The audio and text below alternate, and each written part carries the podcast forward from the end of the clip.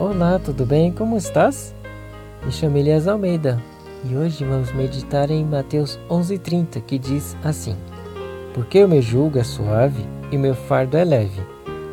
Levar o jugo com Cristo significa trabalhar no mesmo sentido que ele, ser co-participante de seus sofrimentos e labores pela humanidade perdida. Aceitai o jugo de Cristo na restrição e na obediência, e verificareis ser isto do maior proveito.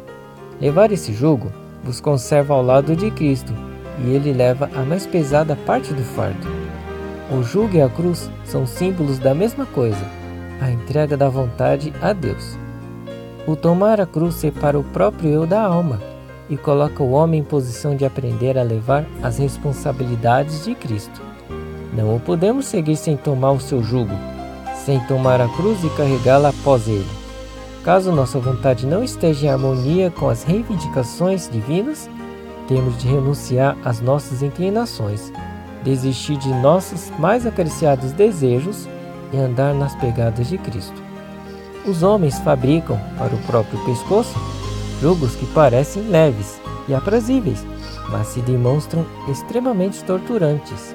Cristo os vê e diz: Tomai sobre vós o meu jugo. Vossa obra não é pegar fardos para vós mesmos, mas quando levamos seu jugo e carregamos seus fardos, podemos testificar que o jugo de Cristo é suave e o seu fardo é leve, porque ele tomou providência contra os mesmos.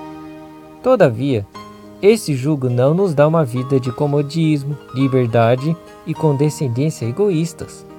Semelhante a Cristo, seu fiel seguidor andará nas pegadas do Mestre, e à medida que avança nessa vida, tornar-se-á mais e mais inspirado pelo Espírito e vida de Cristo. Que essa mensagem possa cumprir em nossa vida, que a cada dia possamos aceitar o fardo que Cristo oferece e assim a nossa caminhada rumo ao céu será mais aprazível. Amém.